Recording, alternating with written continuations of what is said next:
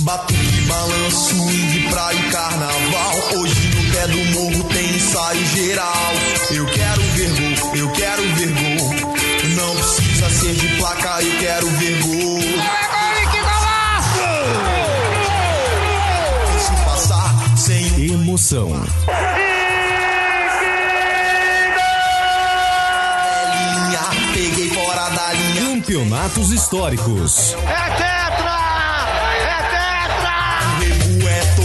Jogos marcantes.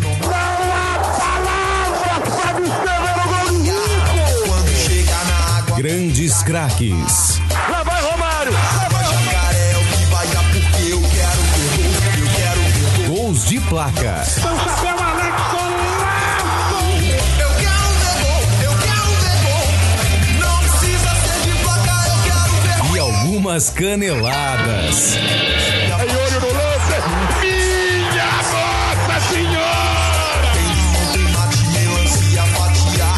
Começa agora o podcast Momentos do Futebol.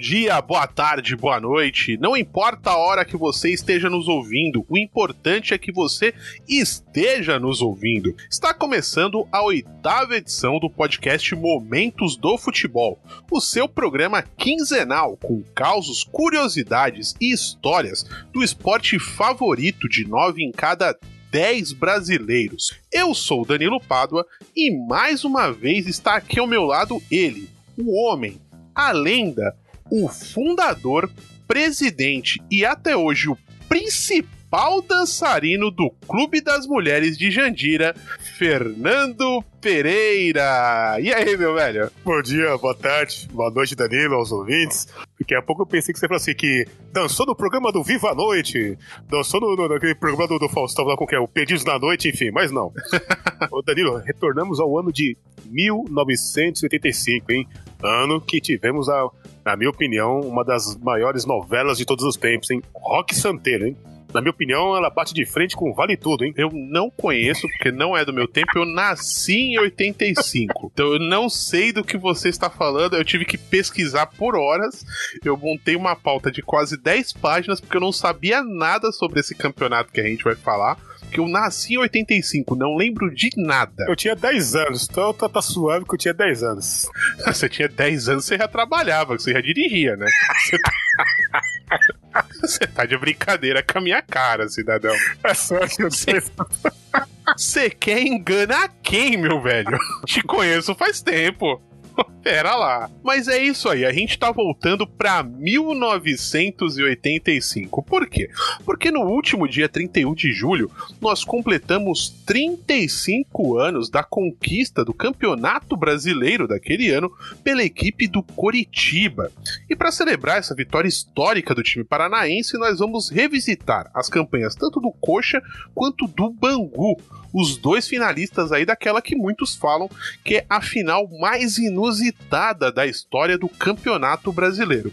Vamos falar um pouco também de alguns jogadores de destaque, inclusive jogadores com passagem pela seleção brasileira e tudo mais, e relembrar mais algumas outras boas histórias dessa competição.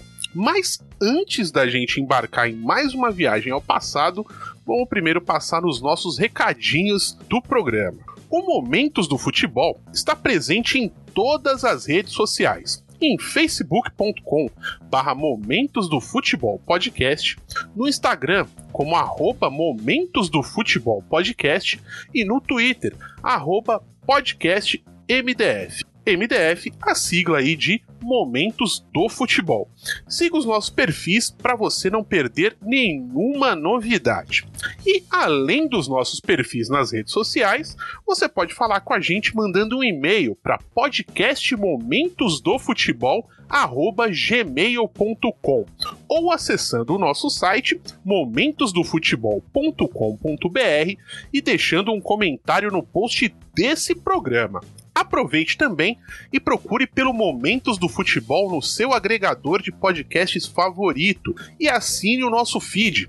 Assim, sempre que sair um programa novo, ele já vai aparecer automaticamente aí no seu telefone no aplicativo que você utiliza. Nós estamos presentes em todas as plataformas digitais de podcasts que existem, como o Google Podcasts, o Apple Podcasts, o Spotify, o Deezer, o Tuning Radio e em todos os agregadores.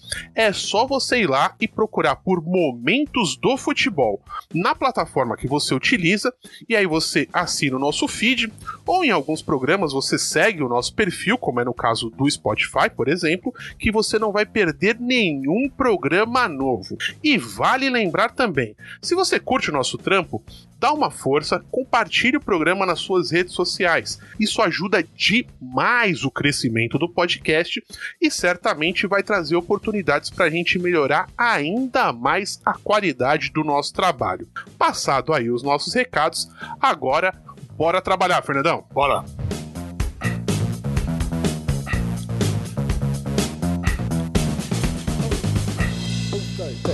O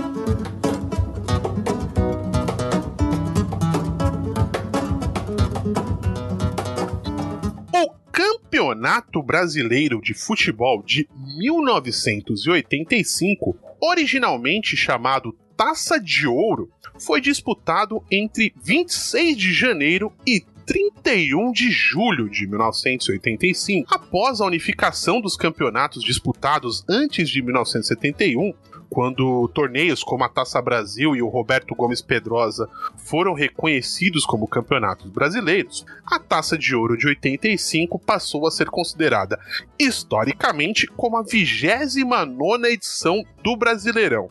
Antes da gente seguir aqui rapidinho, Fernandão, acho que vale a gente começar o programa um pouco com polêmica.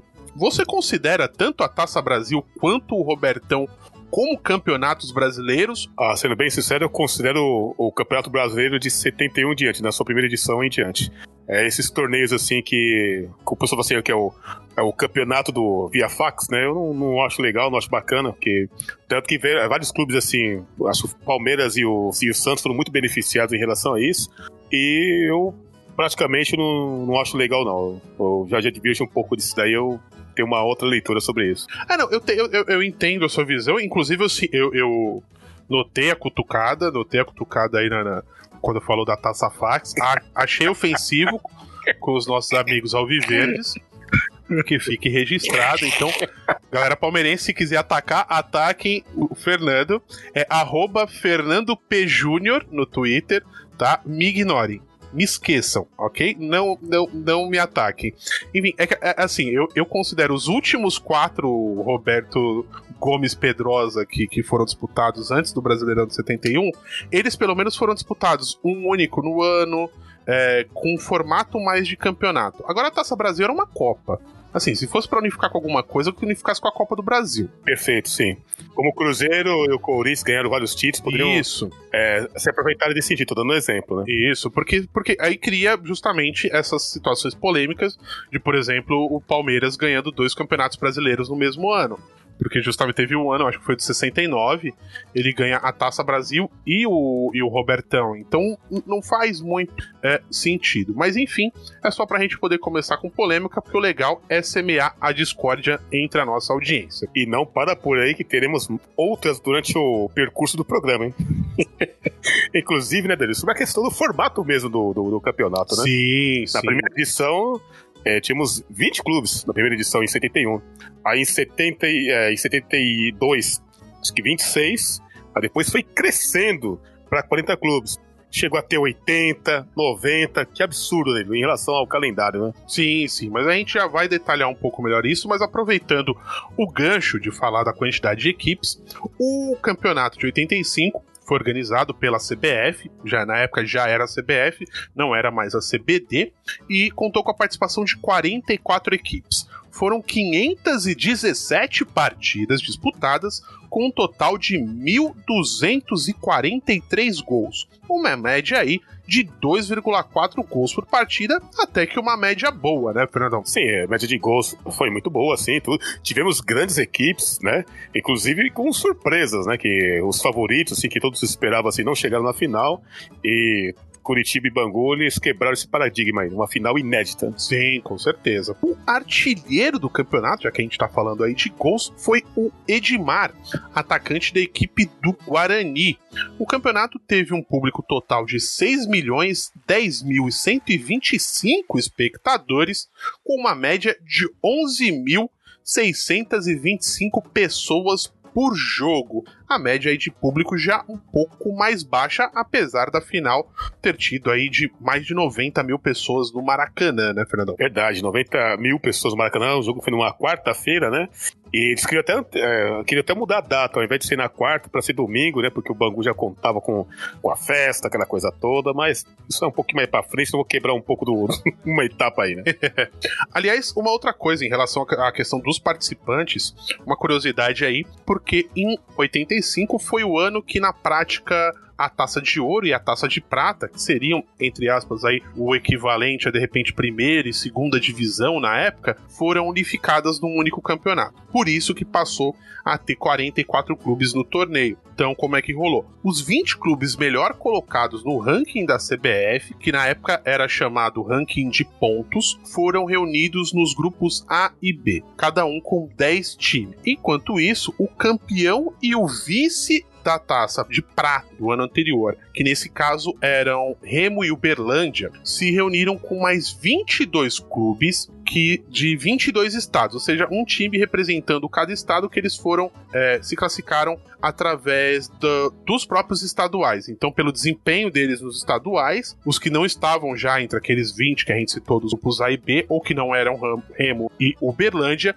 entraram para completar os grupos C e D. E aí, no caso, mais 24 times, dois grupos de 12 equipes, certo? Perfeito. Exato. E passavam para a fase seguinte os oito, melhor, os oito melhores times de cada um desses dessas duas divisões, digamos assim. Então, passavam para a fase seguinte: quatro times do grupo A, quatro times do grupo B, quatro times do grupo C, quatro times do grupo D. Mas se a gente for dividir aí, passavam oito da Série A e oito da Série B. Então, é, uma outra curiosidade, como o Fernandão até já bem citou, essa foi a primeira vez que o Campeonato Brasileiro, até então, não contou com nenhuma equipe que, digamos assim, faz parte do grupo dos grandes do futebol brasileiro. Aquelas 12 equipes ali que são os quatro grandes de São Paulo, os quatro grandes do Rio, os dois de Minas e os dois do Rio Grande do Sul. Foi a primeira vez que não teve nenhum desses times é, na, na, final do Campeonato Brasileiro.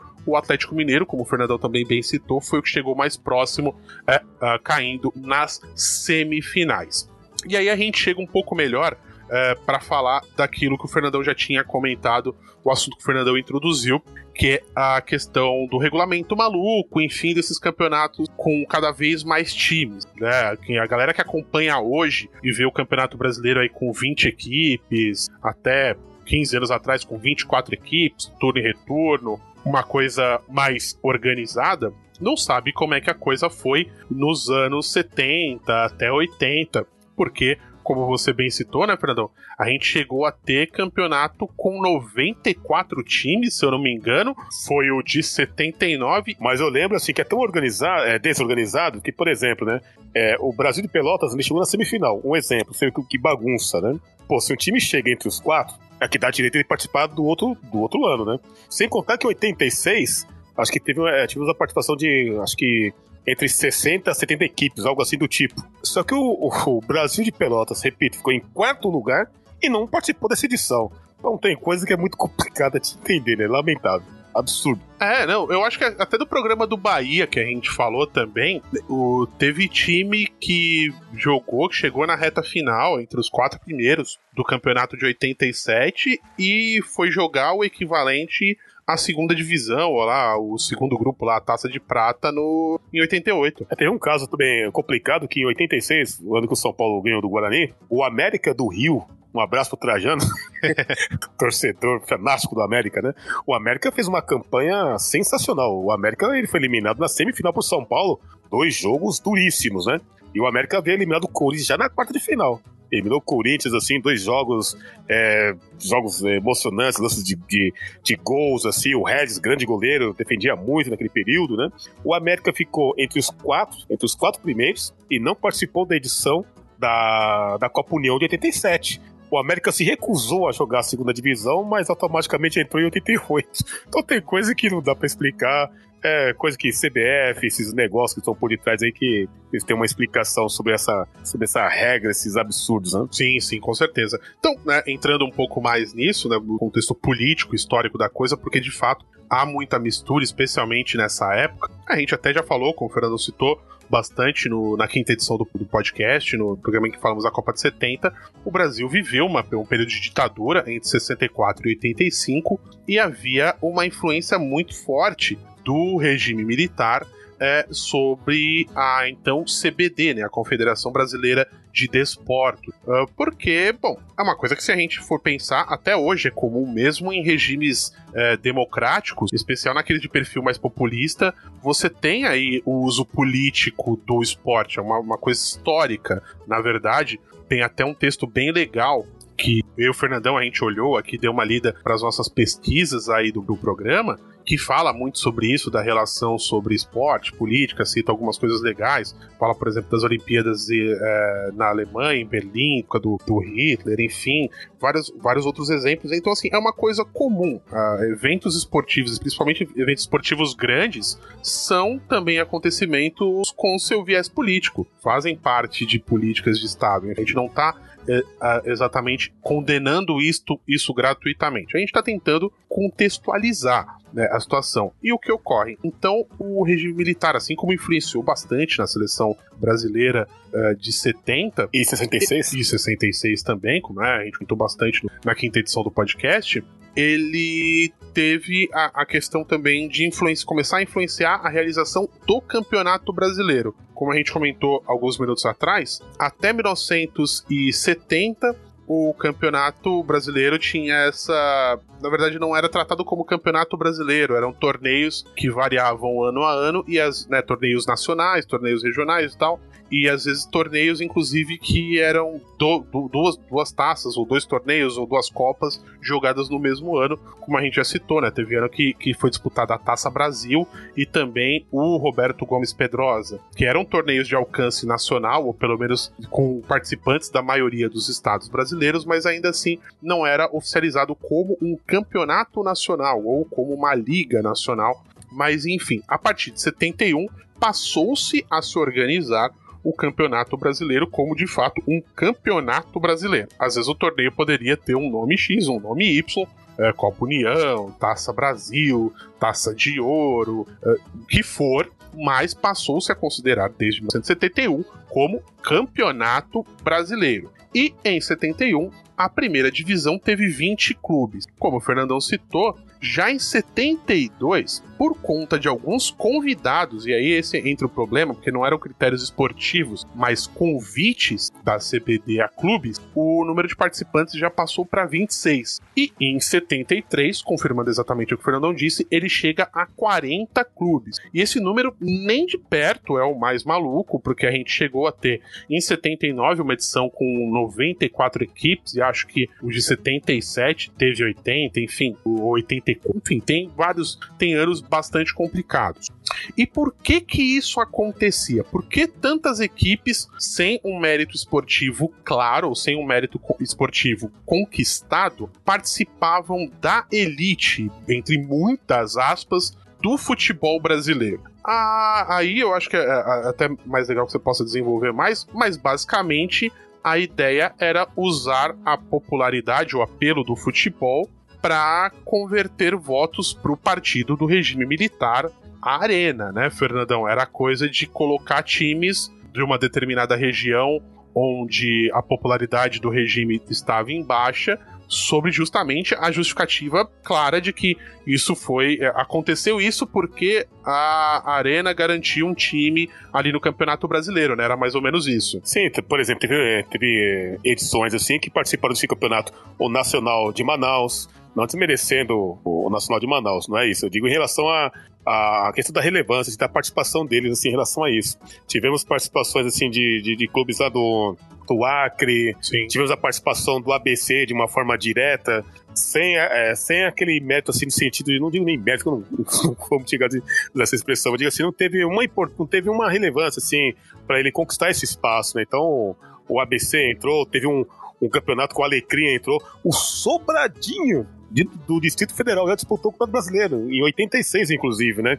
Enfim, é, é, outros clubes de, de outras regiões, enfim, mais no sentido assim de, de fazer aquele diálogo entre política e futebol, no sentido de, de prevalecer a ditadura militar em relação aos votos, como você mencionou bem, aquela questão daquele populismo barato, né? De se fazer aquele diálogo entre futebol, política, enfim. Então teve toda essa relação, teve todas, todas essas questões assim que, enfim, que é muito complicado. Sim, exatamente, né? Então, o que a gente coloca, como a, a CBD e depois a CBF abria essa possibilidade de ter no campeonato é, equipes convidadas, porque os critérios de, de, de classificação, digamos assim, para o torneio não eram tão claros, abria-se essa brecha justamente para influência política de se colocar um ou mais times de uma determinada região, de um determinado estado no, no torneio. Não é como hoje, onde você tem aqui, óbvio, salvo alguma maluquice, alguma virada de mesa, mas a gente tem hoje. Vai começar nesse mês de agosto agora.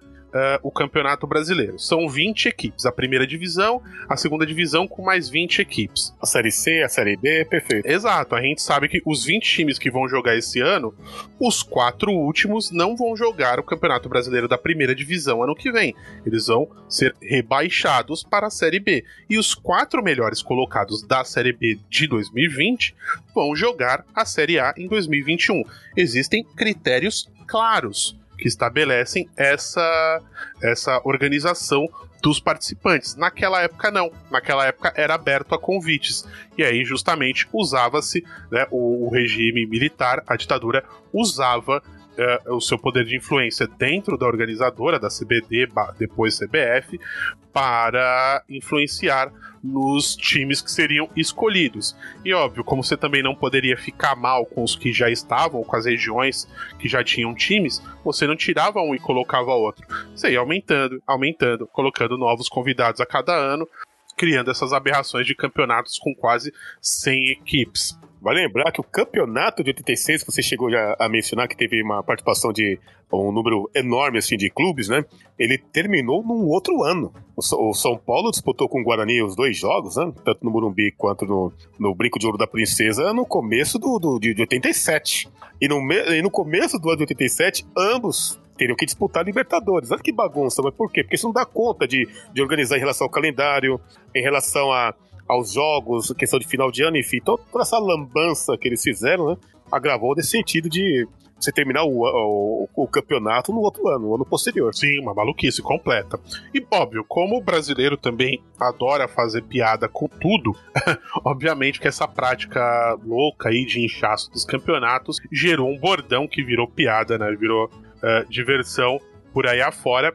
Que provavelmente muita galera que gosta de, de coisa antiga aí do futebol já deve ter ouvido essa história de onde a arena vai mal, um time no nacional. Que era basicamente era basicamente isso que a gente explicou aqui. Em todos os lugares onde o, o partido do regime militar estava com desempenho ruim, em quesitos de pesquisas eleitorais, popularidade, havia essa influência para que se colocasse uma equipe da região eh, aumentando a popularidade. E apesar das piadas em cima dessa situação, a ação foi efetiva, uma vez que a Arena venceu em 42 das 43 eleições para governador realizadas entre 78 e entre 74, perdão, e 78, garantindo aí ao regime o controle sobre o processo de reabertura democrática que começou ainda nos anos 70, mesmo que muito lentamente após a saída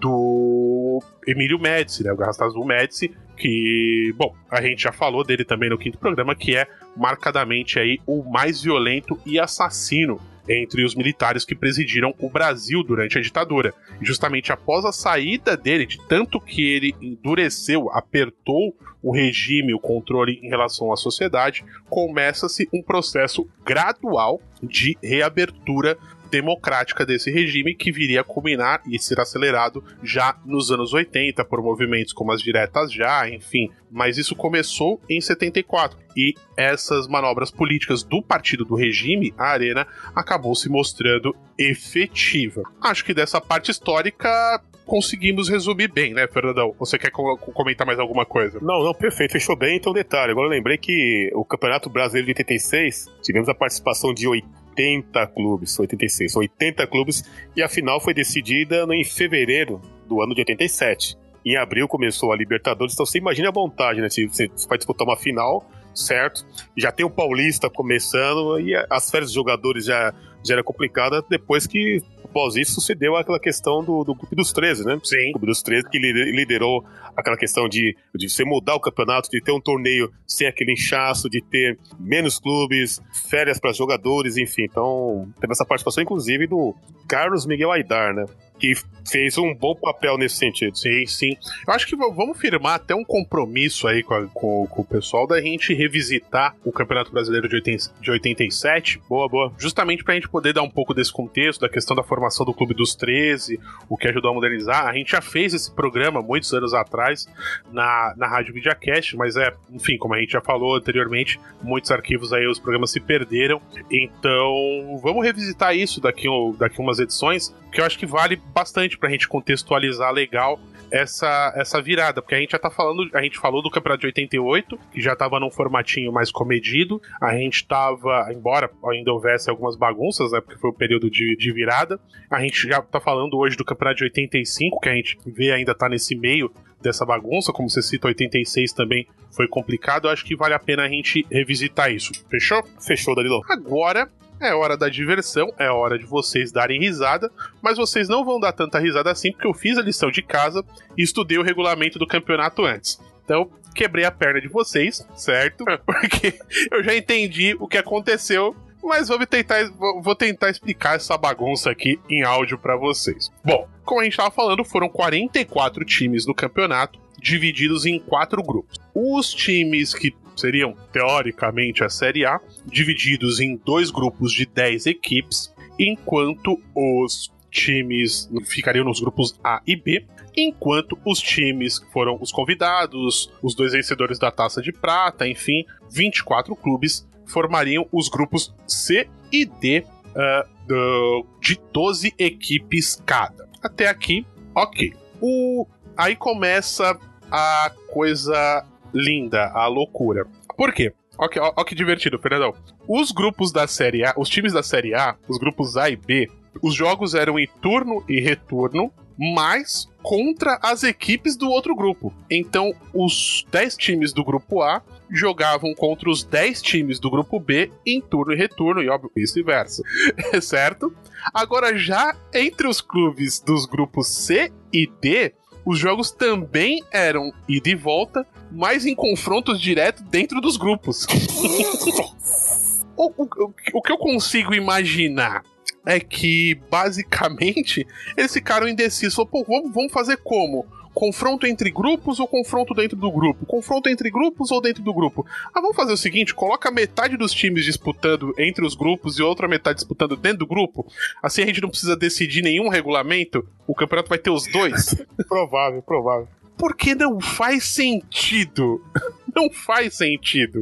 Óbvio, pode ter havido algum tipo de direcionamento, principalmente nos grupos C e D, é, de questão de regionalidade, equipes de menor poderio financeiro, então questão de viagem, deslocamento, enfim, talvez, mas eu duvido, eu não confio no bom senso uh, da CBF.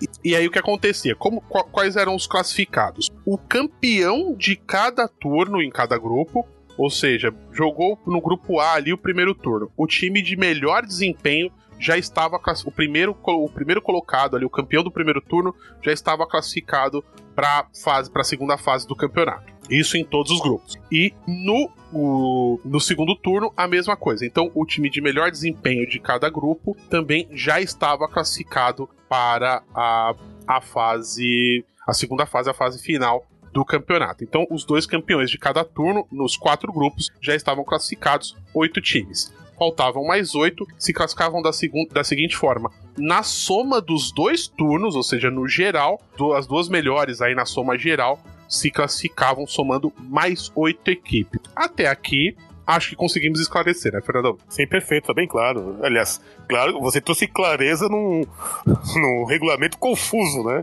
Obscuro. Perfeito. Parabéns. Sim, sim. É, eu acho que é válido. De repente a gente pode usar como exemplo a própria campanha, por exemplo, do Curitiba. Curitiba foi antepenúltimo no primeiro turno no grupo dele. O Curitiba fazia parte do grupo A. ah, ou seja, fez campanha de rebaixado, digamos assim, mas foi o campeão do segundo turno. Então ele se classifica. E, e aí, agora, quando você pega, por exemplo, a classificação geral, o Curitiba ficou apenas com a sétima campanha do grupo A. Ou seja, se fosse o, de- o desempenho pela soma geral, o Curitiba nunca tinha se classificado. Mas como havia a possibilidade dos campeões dos turnos se classificarem, o Curitiba basicamente só jogou, só desempenhou no retorno da, da primeira fase e conseguiu se, se classificar como campeão de turno. E o pior aproveitamento, né? 50% de aproveitamento, né? Sim, exatamente. Curitiba ficou com um aproveitamento aí na casa dos 50 e poucos por cento de pontos. Então foi um desempenho bem mediano. Onde você veja, por exemplo, no grupo B, uma situação diferente. Os quatro times que tiveram a melhor soma geral de pontos, de fato foram os quatro times que se classificaram do grupo para a fase seguinte. Então, ah, esse regulamento bagunçado criava aí essas discrepâncias. Aí vem a segunda fase. Então, passaram quatro times de cada grupo, somando aí 16 equipes que foram novamente divididas em quatro grupos de quatro times cada, com jogos ida e volta aí dentro dos grupos. Ou seja, pelo menos nesse caso aqui, os quatro grupos da mesma fase, todo mundo jogava sob o mesmo regulamento. Nossa, que loucura. É, é complicado. E se classificava apenas o primeiro colocado de cada grupo, formando aí, ou seja, é, se classificando quatro equipes, o campeão de cada grupo, após seis rodadas, se classificava para formar as chaves da semifinal. Aí vinha nas semifinais essas quatro equipes, elas disputavam jogos de ida e volta, mas aí já no formato mata-mata, não era grupo, ou seja, do- dois contra dois ali, ida e volta, e os dois classificados iam disputar a final. Mas aí você pensa, ah, agora o regulamento tá tranquilo, né? De boa. Não, na final muda de novo. A final era em jogo único, com mando de campo pro time de melhor campanha no geral. Só lembrando uma coisa: as apesar de, por conta do mau desempenho do Curitiba, isso não ter feito diferença, mas o, os, lembra que os grupos da fase inicial, os grupos C e D, tinham mais equipes? Sim. Ou seja, as equipes do grupo C e D disputavam mais jogos. Ou seja, tinham chance de somar mais pontos, terem vantagem para uma eventual final, que foi o que acabou acontecendo com o time do Bangu. O Bangu fez a melhor campanha geral na soma de tudo. O Bangu teve o melhor desempenho. O, o Bangu, e assim, com uma distância grande. Assim, quem chegou mais próximo do Bangu foi o Sport, que ficou com 45 pontos. Só que assim, todo mundo jogou, quem, assim, ah, quem jogou a fase de grupos e não se classificou jogou 20 partidas. E quem foi jogando né, do grupo A e B e do já do grupo C e D jogou 22, ou seja, dois jogos a mais aí. E depois vem a- aí, beleza, todo mundo foi disputando o mesmo número de partidas. Mas só nessa brincadeira, o, o Bangu já teve a melhor campanha geral, ponto. então, assim, é, é, é lindo, é lindo. Assim, é, é uma obra de arte esse tipo de regulamento. Tanto que o Bangu ele terminou com 31 jogos e o Curitiba com 29. Exatamente, que eram os dois jogos a mais que ele Sim. fez da primeira fase. E vale lembrar, assim, que o, o Curitiba, assim, na, no grupo, após a classificação, o Curitiba pegou um grupo bem difícil, hein? Aliás, o, o- tanto o Curitiba quanto o Bangu. Aliás, o, o grupo do Curitiba não era tão difícil. Mas o grupo do Bangu, no qual ele ficou em primeiro lugar, que, como você frisou muito bem, que era o campeão de cada grupo, olha, uma pedreira, viu, Danilo? Sim. Por exemplo, o Curitiba ficou num grupo, por exemplo, o grupo Curitiba é Curitiba, Esporte, Joinville e Corinthians. Então, o favorito desse grupo da, após a classificação seria o Corinthians, né? Sim. Bom, o Curitiba ficou com oito pontos, quatro a mais do que o Corinthians, né? E se classificou. Já o Bangu ficou Bangu Internacional Vasco da Gama, que foi vice-campeão no ano anterior, e o misto de Cuiabá. É misto, não sei o que o misto tá fazendo aqui, mas tudo bem. E o, e o Bangu. Bangu terminou com 10 pontos, 3 a mais do que o Inter de Porto Alegre, que tinha Rubem Paz, tinha um belíssimo time. Sim, sim. É, e vale lembrar que eh, essa pontuação que o Fernandão tá falando, naquela época, eram dois pontos apenas com vitória. É sempre legal a gente relembrar isso. Sim, verdade. Ah, então, por exemplo, a campanha do Bangu foi de 10 pontos em seis jogos, pode parecer pouco, mas foram quatro vitórias e dois empates. O Bangu fez uma campanha avassaladora nesse grupo que a gente poderia considerar até como um grupo da morte, aí, como bem o Fernandão citou. Acho que é válido até a gente então falar um pouco dessas, dessas campanhas. Vamos voltar então um pouquinho na primeira fase, só pra gente fechar aqui. Ó, no grupo A, primeiro turno, o Atlético Mineiro foi o melhor time. No grupo B, o Flamengo foi o melhor time, certo? No primeiro turno. Já no segundo turno, o Curitiba foi o melhor time do grupo A, enquanto o Bahia foi o melhor time do grupo B.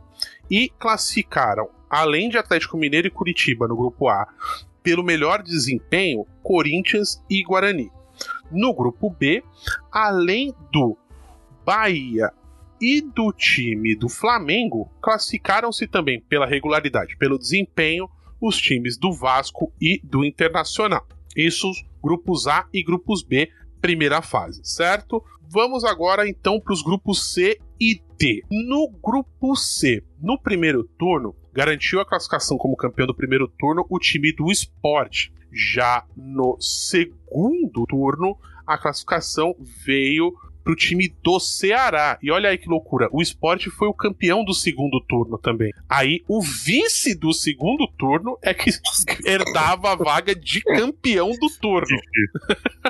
Assim, por sorte, a campanha do Ceará colocou ele entre os quatro melhores do geral. Mas, assim, seria uma baita injustiça, vamos dizer, se alguma outra equipe mais do meio da tabela, ou que do- da classificação geral, tivesse ficado em segundo no segundo turno e garantido a classificação. Já no grupo D, a gente tem aqui o Bangu venceu o primeiro turno e o segundo turno também aconteceu isso. O, o Bangu também ganhou o segundo turno. E aí, o, o classificado como vencedor do, do segundo turno foi o Brasil de Pelotas, que a, o Fernandão já comentou alguma coisa aqui, a gente vai falar um pouquinho mais, até porque o, o Brasil chegou às semifinais também. Até aqui, beleza. Agora vamos aí para segunda fase, onde, como o Fernandão falou, foram montados aí quatro grupos de quatro equipes com os 16 classificados aí que vieram dos grupos A, B, C e D. O grupo E, né, vai se formando aí a sequência. Na segunda fase foi formado por Atlético Mineiro,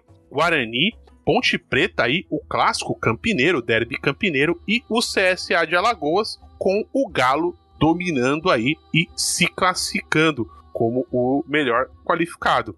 Pelo menos aí rolaram uns clássicos bem disputados, né, Fernandão, entre Ponte e Guarani. É, entre Ponte e Guarani, o, o Guarani, como você frisou bem no começo do programa, teve o, o Edmar como artilheiro do, do, do campeonato, o Edmar, grande centroavante, brilhou com a camisa do Corinthians, teve uma passagem rápida, mas foi muito bem no Palmeiras também, no ano de 86, já havia jogado no Flamengo, enfim, um grande centroavante, e o artilheiro dessa competição. E o vice-artilheiro foi o, o Roberto Dinamite.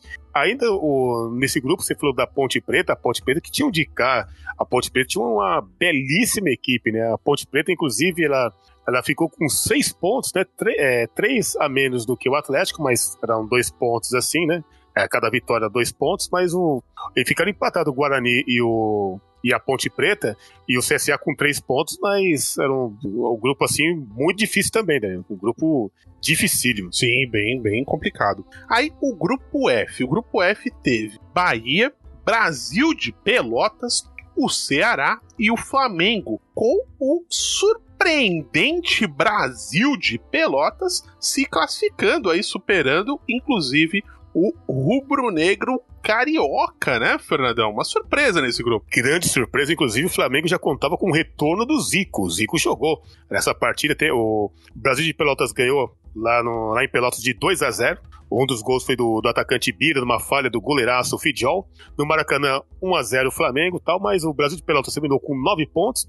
Em segundo lugar, o Flamengo com 7, ou seja, o Brasil de Pelotas com uma vitória a mais, conseguiu o êxito assim, da classificação. E o tinha o Ceará o Bahia, então era um grupo difícil também, porque o Bahia tinha uma grande equipe também, uma equipe que, que na verdade, foi aquela praticamente aquela base também que, disputou, que ganhou a, o, o Brasileirão de 88, né, uma bela equipe. O Brasil de Pelotas deu um trabalho, inclusive o treinador é, Valmir Lourus, ele trabalhou no Náutico nos anos 90, chegou a é, ser campeão também no Náutico, é um treinador assim que não tinha tanto nome, tinha muita grife, mas fez um belíssimo trabalho no, no Brasil de Pelotas. Sim, sim.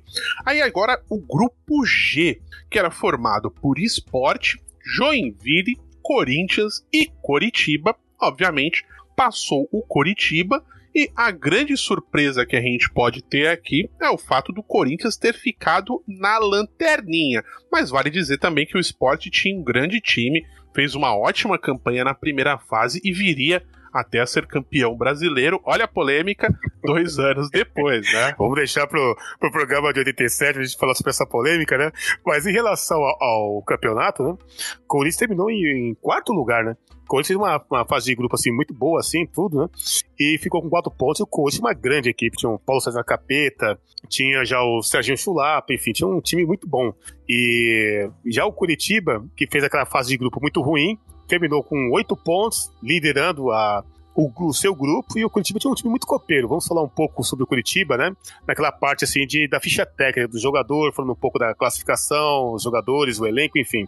Mas merecido, viu? O Curitiba fez uma boa campanha. É, mudou da água pro vinho, podemos dizer assim, entre a primeira e a segunda fase, né? Se, se no grupo dele, na, na primeira fase, no geral, ele ficou no sétimo lugar entre dez times, mas se classificou como ganhador do segundo turno, aqui ele passa com méritos, porque ele bate o time do esporte e o time do Corinthians, que vinham de campanhas muito melhores. Como o Fernandão falou, realmente foi bem copeiro o Coxa.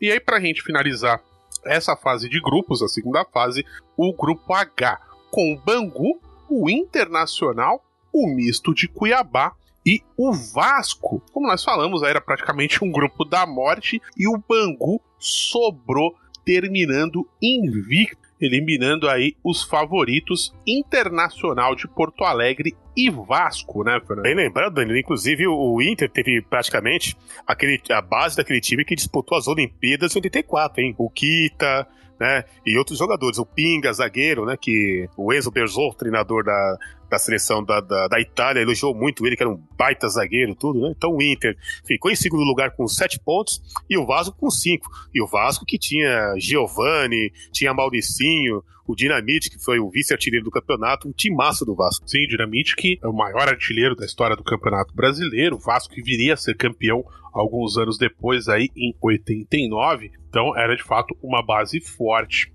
na época os times não mudavam tanto de ano para ano como é hoje em dia. E aí, formadas as semifinais, com os quatro classificados ficaram na, no seguinte chaveamento. O Bangu enfrentaria o Brasil de Pelotas em dois jogos, vencendo a primeira partida no Sul e vencendo o jogo da volta no Rio de Janeiro e a gente já fala rapidinho do detalhe disso. E na outra semifinal, o Coritiba ganhou em casa no Couto Pereira por 1 a 0 e empatou, segurou um 0 a 0 no jogo da volta. Mas agora a gente vai falar um pouco mais em detalhe dessas duas semifinais porque teve muita polêmica, né?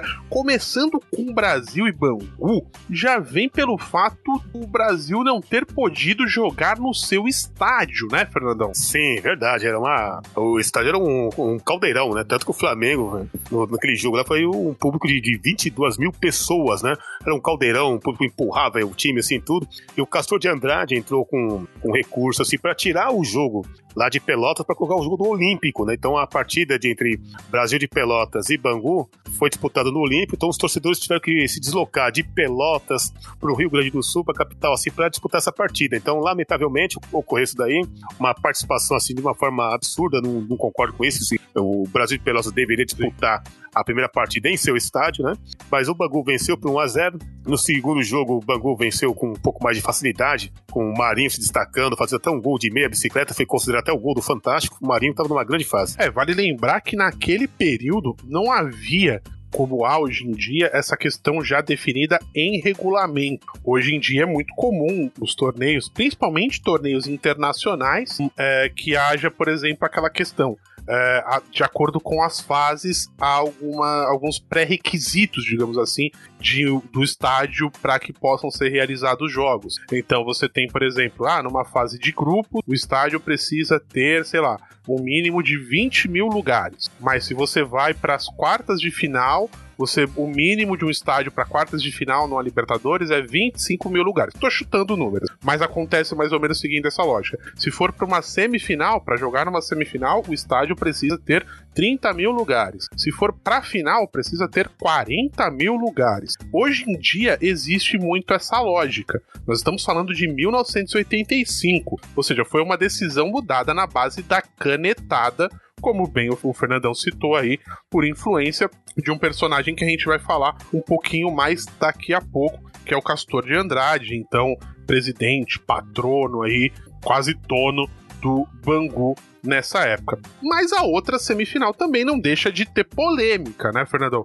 O Coxa ganhou o primeiro jogo no Couto Pereira é, por 1 a 0 e o jogo da volta ficou com 0 a 0 mas teve problemas aí mais de arbitragem, não foi? Verdade, na primeira partida, inclusive, o Rafael, goleiro, que foi um dos grandes destaques da partida da final contra o, contra o Bangu, não, não pôde disputar. Ele recebeu o terceiro cartão numa partida, acho, salvo engano, acho que contra o Sport, e jogou o Jairo, o Jairo que já havia disputado, é, já havia, havia, jogado com a camisa do Corinthians nos anos 80, né, um grande goleiro. Jairo foi muito bem nesse jogo, o Curitiba vence por 1x0, o gol do Heraldo, zagueiro, até normal, um jogo que não teve tantas chances de gols assim, mas merecidamente o Curitiba venceu. Mas no segundo jogo, não, Danilo. No segundo jogo, teve um gol, é, na verdade o Gomes fez o gol contra, o Edivaldo, ponteiro esquerdo, que disputou o Mundial de 86, grande ponteiro esquerdo, jogou no São Paulo em 87, muito habilidoso, fez o gol de linha de fundo, cruzou, quando o Reinaldo é, ia antecipar, o Gomes, ele ficou meio que apavorado, assim, o Reinaldo, grande centroavante, deu carrinho, colocou a bola para dentro, a bola passou da linha, eu cheguei a ver esse lance, a bola passou da linha, o árbitro não deu gol, certo? Que seria 1 a 0 1 a 0 teria prorrogação, pênalti, aquela coisa toda, né? Mas o árbitro não deu gol, foi 0 a 0 então o, clube, o Curitiba se classificou. E foi muito criticado, assim, o árbitro, né, nessa partida, porque Reinaldo, Nelinho, era o aniversário do Nelinho, inclusive, nesse jogo, né? A torcida do Galo ficou inconformada com, com por não, o árbitro não ter dado esse gol, enfim, o Atlético foi muito prejudicado. É, não é querendo colocar o chapéu de alumínio, mas já colocando teorias da conspiração à parte, mas o árbitro desse jogo aí que o Fernandão tá falando era o Luiz Carlos Félix, coincidentemente árbitro do Rio de Janeiro. Ei lá lá, hein? que coisa, hein? que coisa. Maravilha. Mas, seguindo aqui, a final do campeonato estava definida. Bangu e Curitiba se enfrentariam em 31 de julho de 1985, uma quarta-feira. Como nós falamos anteriormente, a final seria definida em jogo único, com mando de campo para a equipe de melhor campanha, nesse caso o Bangu.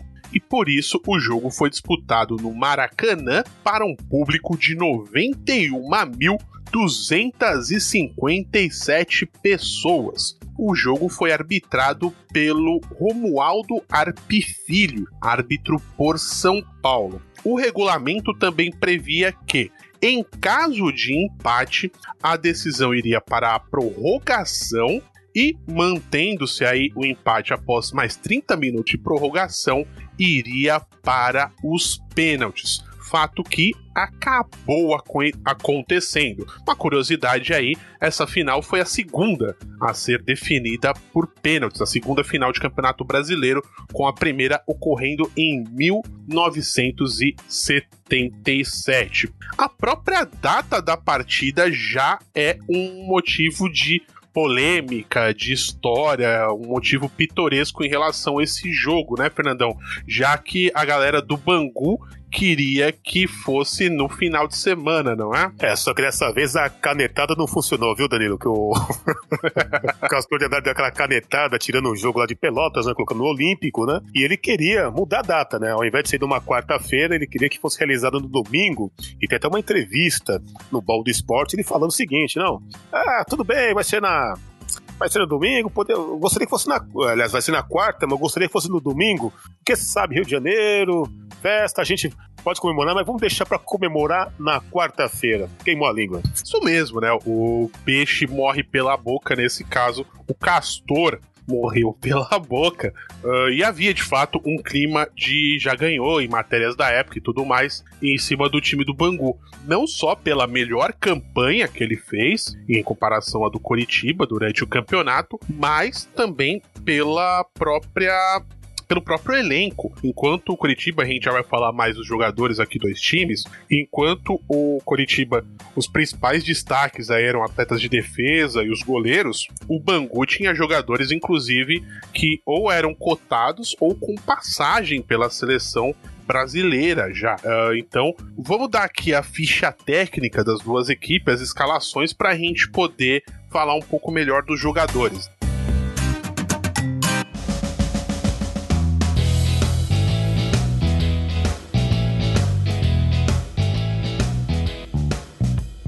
Então, começando pelo Bangu, foi escalado com Gilmar no gol, Márcio Jair, Oliveira e Baby na defesa, Israel, Lulinha, que depois foi substituído pelo Gilson Gênio, e Mário no meio-campo, e o ataque com Marinho, João Cláudio, que depois foi substituído pelo Pingo, e Ado. O técnico era o Moisés.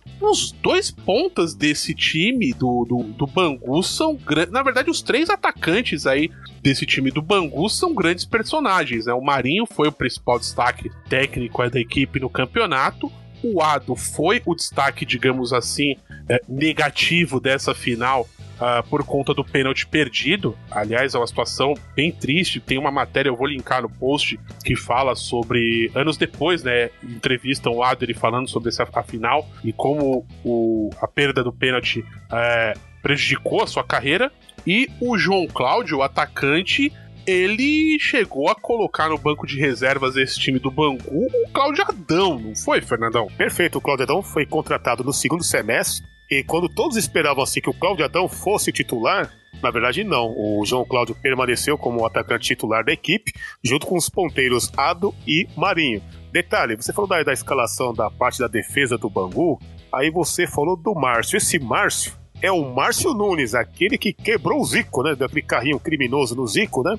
O Márcio Nunes, que depois é, foi chamado de Márcio Nunes, porque no, no segundo semestre daquele ano foi contratado o Márcio Rossini. Márcio Rossini, considerado o Márcio Paulada, né? Que havia jogado no Santos, ele foi contratado pelo Bangu. E aí então ficou Márcio, Márcio Rossini na zaga e Márcio Nunes na direita, que esse Márcio é esse mesmo que eu mencionei, sobre esse episódio pífio, né? Bom, seguindo aqui com o time do Bangu, e em relação ao Marinho, né, o ponta direita, como a gente falou, ele foi o grande destaque técnico desse time ah, no campeonato de 85.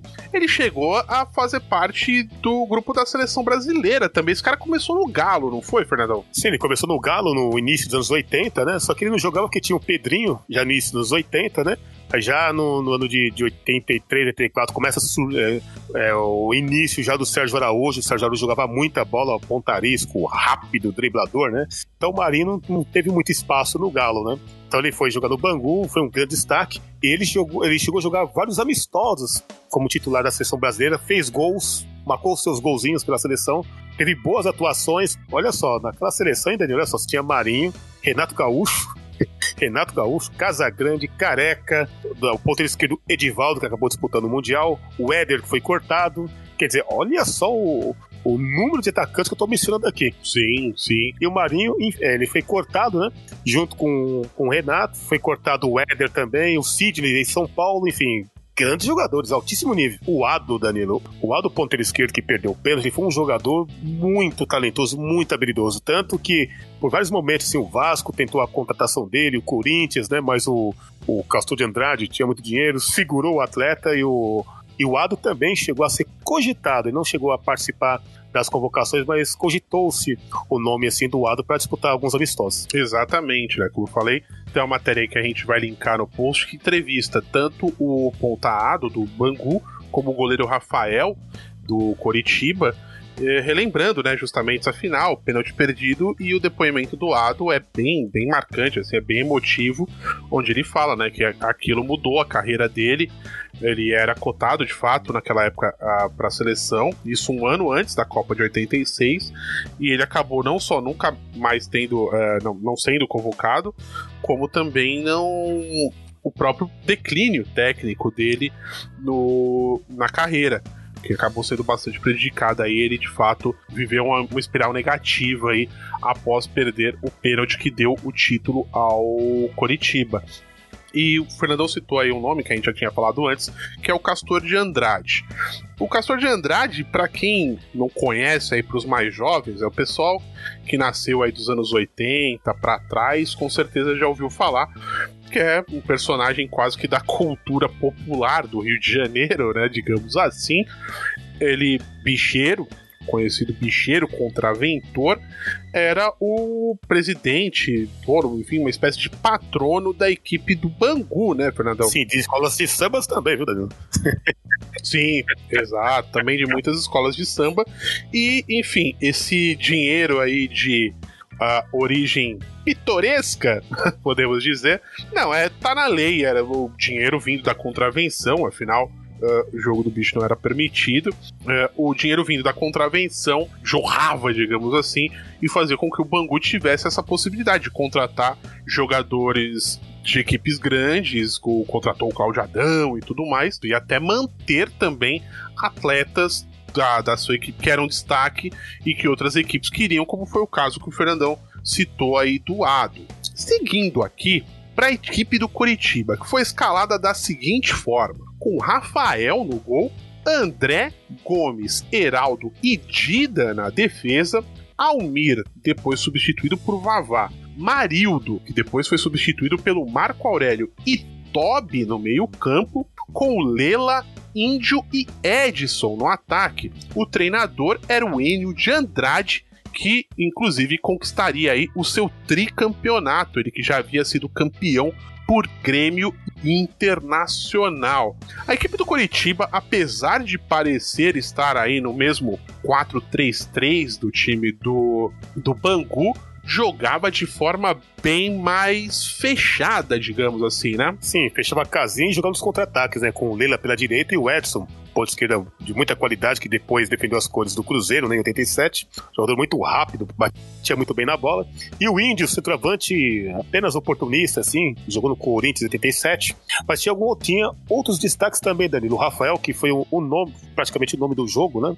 Defendeu muito, foi um bombardeio do, do, do Bangu e ele defendeu tudo. Foi, é, foi, fez uma partida espetacular. O Dida, lateral esquerdo, ele defendeu as cores do Corinthians, jogou no Palmeiras, um bom lateral. E temos aqui o Toby, que anos depois defendeu as cores do, do próprio Bangu, depois jogou no Vitória. E o Toby, ele era praticamente o armador, só que ele era praticamente um terceiro homem de meio campo. Então você tinha o terceiro homem de meio campo, o Toby, né?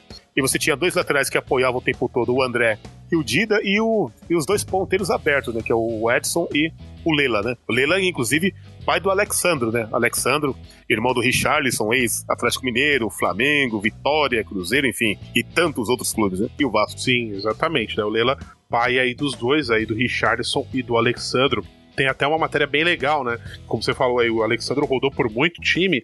E na época da final da Libertadores de 2006, ele tava no Internacional. Então tem, um, tem uma matéria bem legal acho que no Globo Esporte, enfim, ou Esporte Espetacular, alguma coisa do tipo, entrevistando o Lela, que ele tava dividido, já que o Richarlison na época tava no São Paulo, né? Então os dois filhos iam se enfrentar aí na, na final da Libertadores, embora nenhum dos dois fosse é, titular aí dos times é, na época, né?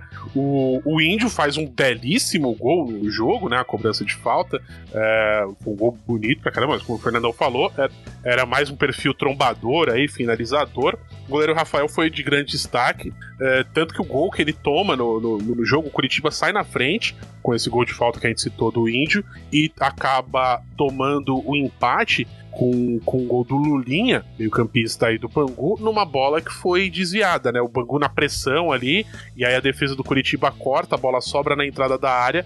O Lulinha chega batendo, a bola desvia e acaba enganando aí o Rafael, que não consegue se recuperar a tempo para sair, para defender essa bola. Eu acho que é até válido a gente colocar agora os dois gols do jogo.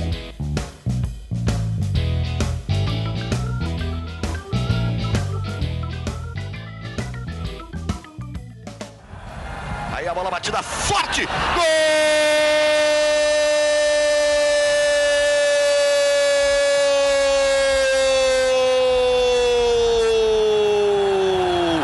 Do Curitiba!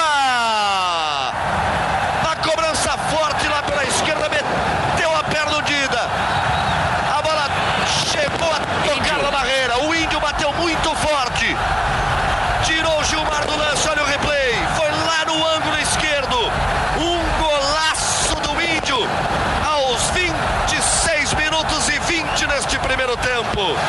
Festa em Curitiba. E é Curitiba, campeão do Paraná que festeja. Insiste. Cruzamento de novo. A bola batida, desviada. Gol!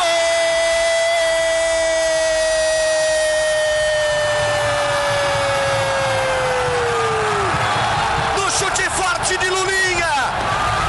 A bola desviou. Matou o Rafael. Foi pro fundo do gol.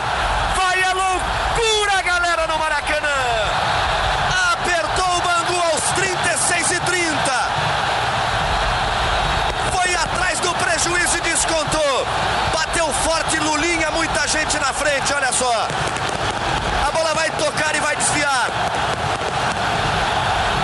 O Rafael esperava ela direita, ela desviou, foi para a esquerda e foi lá dentro. Fica tudo igual. Começa tudo de novo. Novas emoções na decisão do Brasileiro de 85.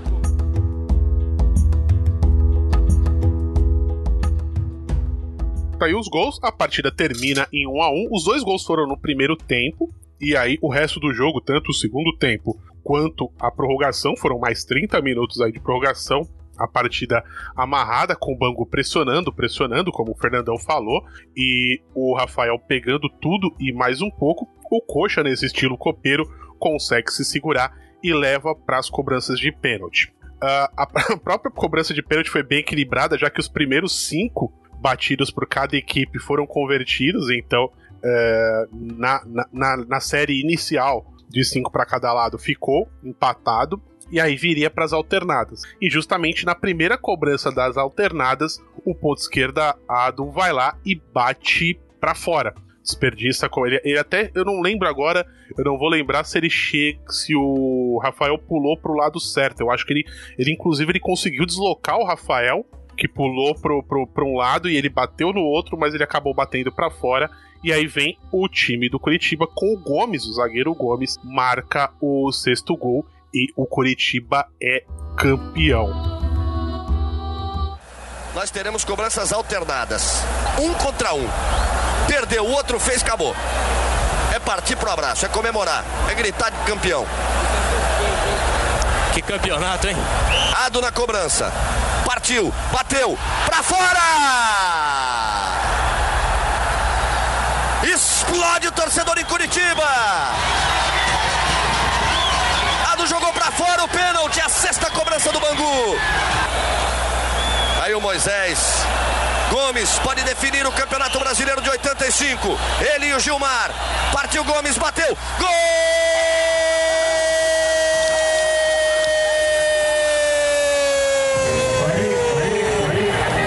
É Curitiba!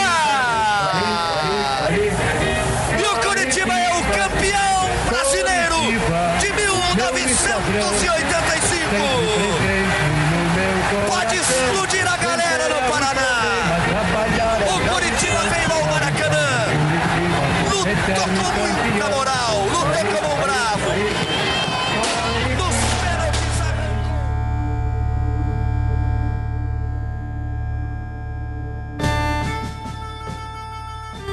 Você tem mais alguma coisa pra falar desse jogo, Fernandão? Quer comentar mais alguma coisa? Sim, em relação ao, ao Gomes, que fez o gol do, do que consi- considerou o título do, do, do, do Curitiba, o Gomes teve uma passagem pelo Corinthians em 81. E na, no início da democracia corintiana, o Gomes era um zagueiro reserva, né? Naquela época tinha vários zagueiros, tinha o Daniel Gonzalez, tinha o Mauro, enfim, então ele não conseguia jogar. Mas era um zagueiro assim que teve um grande destaque também no Goiás em 87, 88, um bom zagueiro, viu? Sim, sim. Aqui vem mais um pouco daquela polêmica que a gente falou lá no começo do programa, né? Acho que eu- eu- aqui a gente não dá ponto sem nó, né? A gente lançou essa história lá no começo pra poder fechar com essa curiosidade aqui. E aí fecha, time do Curitiba campeão. O treinador Enio de Andrade torna-se aí o segundo técnico a ser campeão por três equipes diferentes. Ele ganha em 79 e 81 por Internacional e Grêmio, respectivamente, e venceria o seu terceiro título aí com o Coritiba em 85, dos três clubes da região sul a campeões brasileiros até então. O primeiro a vencer por três equipes diferentes foi o Rubens Minelli, que foi tricampeão consecutivo entre 75 e 77 por Internacional e São Paulo, ganha 7-5 e 7-6 pelo Inter e 7-7 com o São Paulo. E em 69 ele venceu o Robertão, né? O Roberto Gomes Pedrosa com o Palmeiras. Então, se a gente considerar, e é considerado pela CBF após a unificação dos títulos, como um campeonato brasileiro, o Rubens Minelli foi o primeiro a ser tricampeão por equipes diferentes e o primeiro a ser tricampeão consecutivo também. Ah, já o Enio Andrade foi o segundo, então, a ser ah, tricampeão por equipes diferentes. E em 2008, o Murici Ramalho viria a se tornar o primeiro tricampeão consecutivo por um mesmo time, né, vencendo aí três brasileiros pela equipe do São Paulo. Detalhe bacana assim, né, que, olha só, 79 pelo Inter e 81 pelo rival Grêmio, hein? Sim, Rapaz, não é fácil. E depois pelo, pelo Curitiba 85. O Enio de Andrade, é, Andrade fez um belo trabalho, assim, no Curitiba, é um time, assim, no sentido do papel, se for comparar com outros clubes, tanto na, na fase de grupo quanto aos, ao- às equipes que disputaram o campeonato, ninguém poderia apostar que o Curitiba poderia ir tão longe. Então, ele tá de parabéns, fez uma bela campanha. E o Enio de Andrade, ele... É, um outro detalhe também que ele treinou o Corinthians, né, em 88, né? sim. O Andrade fez parte daquele time que tinha Gilberto Costa, tinha João Paulo, enfim. O Andrade fez um bom trabalho também no Sim, Corinthians. sim. Aliás, pra eu não ser clubista igual o senhor Fernando, que todas as curiosidades que ele cita Que isso? são do Corinthians, Que maldade. como eu citei o Murici aqui, vale citar que nos anos, entre os anos 90 e 2000, o professor Vanderlei, é o Vanderlei Luxemburgo, é que é o projeto, o, o, construiu um projeto de campeão por três equipes diferentes também. Ele foi campeão brasileiro por Palmeiras em 93, 94, pelo Corinthians é, em 98 aí. Sim, e havia conquistado em 2003 a Tríplice Coroa pelo Cruzeiro. Então, Tríplice Coroa pelo Cruzeiro em 2003 e campeão brasileiro pelo Santos em 2004, né? Sim, sim. Pô, fechou. Não era fraco não, hein? Ele é penta campeão brasileiro aí. E por quatro equipes diferentes, já teria né, conquistou por três equipes diferentes em 2003, e no caso com, com, com o Santos em 2004, ele vai por três rivais locais, né? Como você citou, Grêmio e Inter aí com, com Enio Andrade. Ele vai para logo para ele já salta, ele já sobe o nível da brincadeira para três rivais locais aí, com Corinthians, Santos e Palmeiras, sendo campeão brasileiro por todos eles. Fernandão, acho que a gente consegue já fechar aqui o Campeonato Brasileiro de 85 ou você quer acrescentar mais alguma coisa? Não, não, fechou. Tá, tá perfeito. Tá. Fechamos com chave de ouro. Um grande programa com, com pesquisas legais, assim, tudo. Pô, que bacana, viu? Parabéns. Fez um belo programa. Sim. E bom, é, a gente quer propor aí o encerramento desse programa de uma maneira um pouco diferente. Vamos deixar os abraços aí para a próxima edição por conta de um fato que, que ocorreu é, nessa semana.